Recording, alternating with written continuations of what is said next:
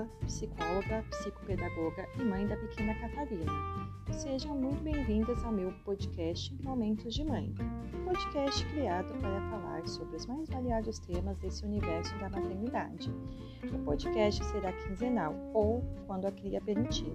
O tempo de cada podcast pode variar. Você, mãe, sabe bem como o tempo com filhos é bem relativo. Espero que gostem. Beijos!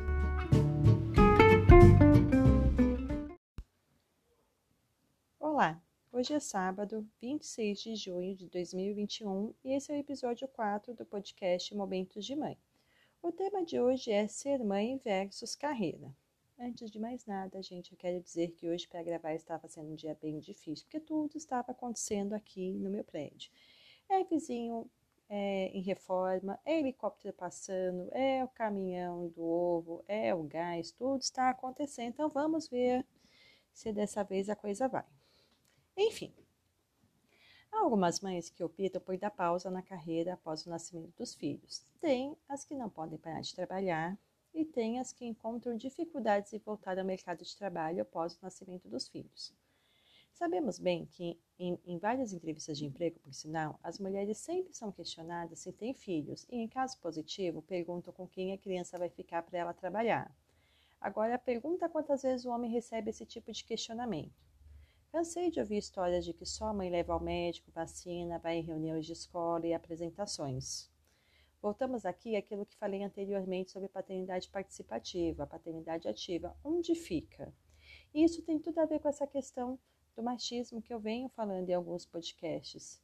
E abre aspas é, do que as pessoas consideram ser coisas de mãe e coisas de pai. Porque sim, gente, as pessoas ainda têm essa visão do que seriam coisas de mães e coisas de pai. Inclusive, eu já falei isso outras vezes e vou continuar falando como uma conscientização de que enquanto a gente continuar tendo aspas dó de homem, dó do pai da criança, as coisas vão continuar como estão. Eu costumo falar que eu trabalho tanto quanto meu marido e ficando em casa, no meu home office, ainda é um pouco pior, porque é trabalhar com uma criança que às vezes está chorando, não te deixa trabalhar, nem toda hora se distrai com o que você deixa para distrair, coloca o dinheiro em casa tanto quanto ele. E para mim é inaceitável ouvir esse tipo de coisa de coisas de mãe e coisas de pai. Para mim não é, não cabe só a mãe essa função do sair do trabalho para resolver coisas que envolvem a criança. A educação cabe a todo mundo. Mas voltando à questão, a gente sabe muito bem que o desemprego tem crescido cada vez mais e as mães têm uma porcentagem enorme nessa lista de desemprego. Pronto, galera, agora também foi uma moto rolando aqui na região. Enfim. A porcentagem de mães que estão nessa lista de desemprego é muito grande. A gente sabe muito bem que a mulher por si só já tem uma grande desvantagem no mercado de trabalho. Quando ela se torna mãe, se torna um pouco pior. Muitas empresas, inclusive, não contratam mães porque alegam, mesmo que de forma velada, que mães dão mais trabalho, porque precisam sair sempre do serviço por causa dos filhos.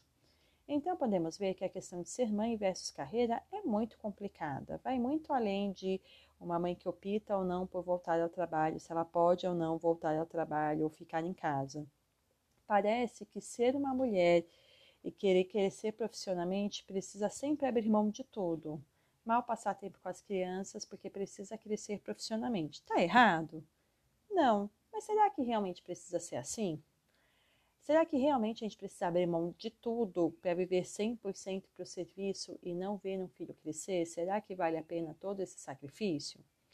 Quando eu decidi ser mãe, eu já pensava muito sobre como eu queria que a minha carreira ficasse após a maternidade. Ok, que eu sou autônoma, posso fazer meus horários, mas atualmente, inclusive, os horários são bem limitados, porque a minha rede de apoio é limitada o que automaticamente diminui a minha questão de renda. A renda diminui, quanto menos trabalho, menos eu ganho.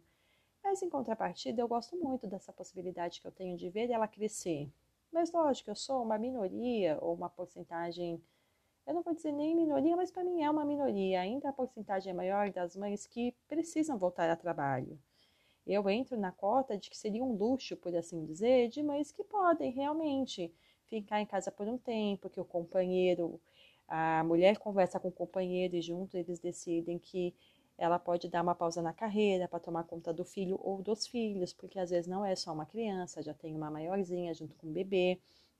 Não significa que ela abriu mão do lado profissional dela, só significa que ela tem a chance de aproveitar esse momento um pouco. Então eu entendo que quem tem essa chance, ou como eu, consegue trabalhar em home office é, com a agenda sendo feita conforme você pode, conforme precisa, eu entendo que é uma vantagem absurda. É, é, é muito grande a possibilidade e probabilidade de uma mulher que realmente consegue optar e falar: ah, não, vou ficar em casa. Né? No fundo, quer dizer, todas as mulheres adorariam ter essa opção. Então, na verdade, falei ao contrário. A maioria gostaria de ter, às vezes, essa opção. A gente pode amar a carreira, mas ainda assim adoraria essa opção de não ser limitada aos quatro ou seis meses de licença maternidade, sendo que seis é assim, pouquíssimas empresas que dão, geralmente é mais funcionalismo público. A maioria esmagadora, na verdade, são as mães que precisam voltar ao trabalho. Não tem a ver por gostar ou não, e sim por uma necessidade, porque banca a casa tanto quanto ou mais que o companheiro. A questão é que é sempre uma decisão pessoal e cabe a cada mulher decidir o que é mais confortável para ela. Essa escolha precisa ser confortável.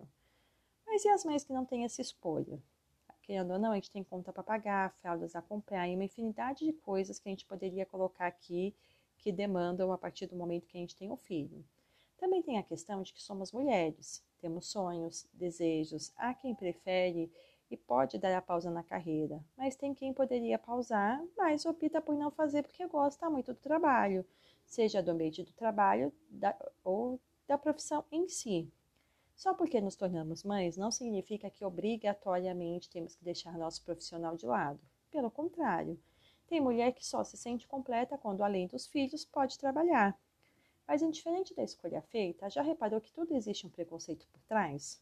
Se você escolhe não trabalhar, questiona como você consegue ficar só com os filhos, como você abre mão da carreira, ou nossa, vai ser sustentada pelo marido. Se você volta a trabalhar, questionam como você pode deixar um bebê tão pequeno. E se você coloca na creche ou escolinha, vixe, piorou. Vem milhões de questionamentos. Como você tem coragem? Ele é tão pequeno. Como você consegue trabalhar e deixar o bebê na escola? Você não tem medo que judiem, não? E por aí vai. Se você já passou por isso, você sabe que, ó, tem pano para manga esse tipo de situação. Ou seja, não importa a forma que você escolheu lidar com a sua carreira e a maternidade, sempre surge do abismo alguém que acha que tem o direito de opinar e palpitar na sua vida. A gente acha que quando está grávida as pessoas palpitam, até a gente ter filho. Nasce uma criança, nasce os palpites, desde a criança recém-nascida até quando a gente volta ou não a trabalhar. E aí entra uma questão importante que para mim é como a gente lida com as nossas escolhas. Quando você está realmente decidida sobre suas escolhas, os palpites às vezes não fazem nem cosquinha, pois você pensou bem antes de escolher. Mas mesmo que você precise voltar ao trabalho sem opção de ficar em casa, ainda assim nos organizamos e decidimos com calma com quem vamos deixar o filho. E mesmo nesses casos, sabemos que esse é o único caminho que às vezes a gente tem. E raramente, se a gente aceitar bem essa escolha, mesmo sendo uma obrigação voltar ao trabalho, raramente esses palpites vão nos atormentar. Mas se mesmo assim te atormentar, você precisa pensar se realmente vale a pena. Indiferente do que fale, vai continuar sendo você a pessoa com dupla ou tripla ou mais jornadas de trabalho, que vai trabalhar, depois tem a casa, tem o filho, tem o autocuidado quando consegue. E aí você que vai lidar com tudo. Você que vai lidar com as manhas dos filhos, com as noites mal dormidas, com as noites que ele possa ter, é, com dores que ele pode ter, né? Seja bebezinho com cólica ou depois nascimento do dente, é, alguma doença que fica, febre e tudo mais. Ou seja, sempre será você vivenciando tudo. Todos que opinam não estarão lá para te ajudar em nada. Você precisa aprender a saber quais as batalhas que você quer lutar. Não podemos lutar todas elas, nem por nós, muito menos por outras pessoas. Ou seja, principalmente por essas pessoas que ficam palpitando. Se a gente cai nessa pilha o tempo inteiro, a gente enlouquece. Porque a gente começa a questionar se a gente é uma boa mãe, se a gente está fazendo certo. Não sei se vocês pararam para pensar, mas geralmente a gente entra nessas paranoias de se somos uma boa mãe ou não, algo que a gente nem deveria cogitar pensar, justamente por palpites alheios, seja porque a gente está dando colo demais, ou se a gente deixa muito no chão, se a gente põe na TV, o que já deixa uma, um aspas aberto, que a gente sabe que a indicação hoje é que TV é só a partir de dois anos e esporadicamente, porém a gente sabe que tem mães que deixam na TV, elas são julgadas se colocam na TV, se não colocam na TV, o tema de hoje se trabalham, se não estão trabalhando. Então, se a gente parar para pensar, isso sempre vai estar em volta da gente por algum motivo. Então, a gente precisa saber quais batalhas a gente quer lutar. Porque essas pessoas que ficam lá palpitando não vão te ajudar. Maria Mari, se duvidar, te, se duvidar, te deram fralda no seu chá de bebê. O que dirá te manda mensagem para perguntar se você está bem, se você precisa de alguma coisa, se o bebê está bem, se o bebê precisa de alguma coisa. Então, sim, a gente precisa saber escolher as batalhas que a gente quer lutar. E a gente precisa aprender a olhar para a gente. Entender que algumas escolhas que fazemos é porque naquele momento era o melhor que podíamos fazer e está tudo bem. Precisamos parar de nos cobrar tanto. Essa, para mim, é uma das maiores lições que a gente pode tentar tirar da vida da maternidade. É uma das mais difíceis, porém é a mais essencial. A gente precisa parar de se cobrar tanto. Nem todo mundo tem rede de apoio, nem todo mundo tem um companheiro, e a gente aprende a lidar com tudo porque é o que a gente tem. Então, se a gente entra nessa de ficar ouvindo as pessoas o tempo inteiro, a gente vai enlouquecer.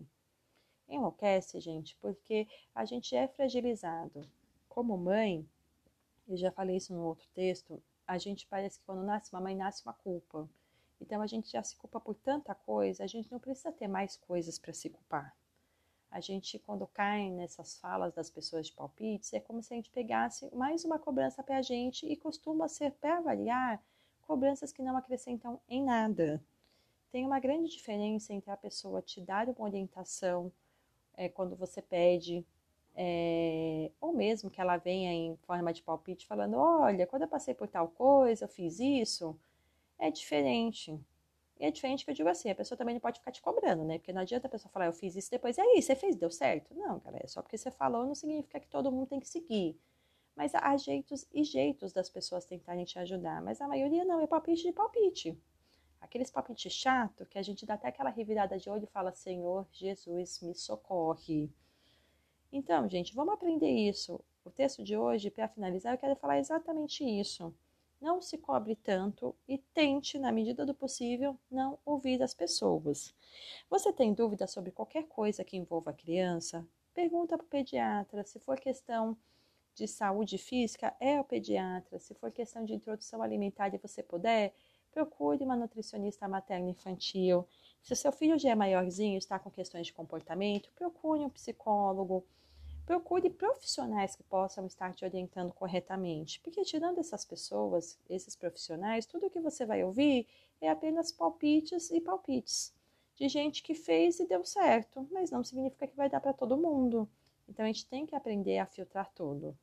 Combinado, gente? Beijos e até a próxima.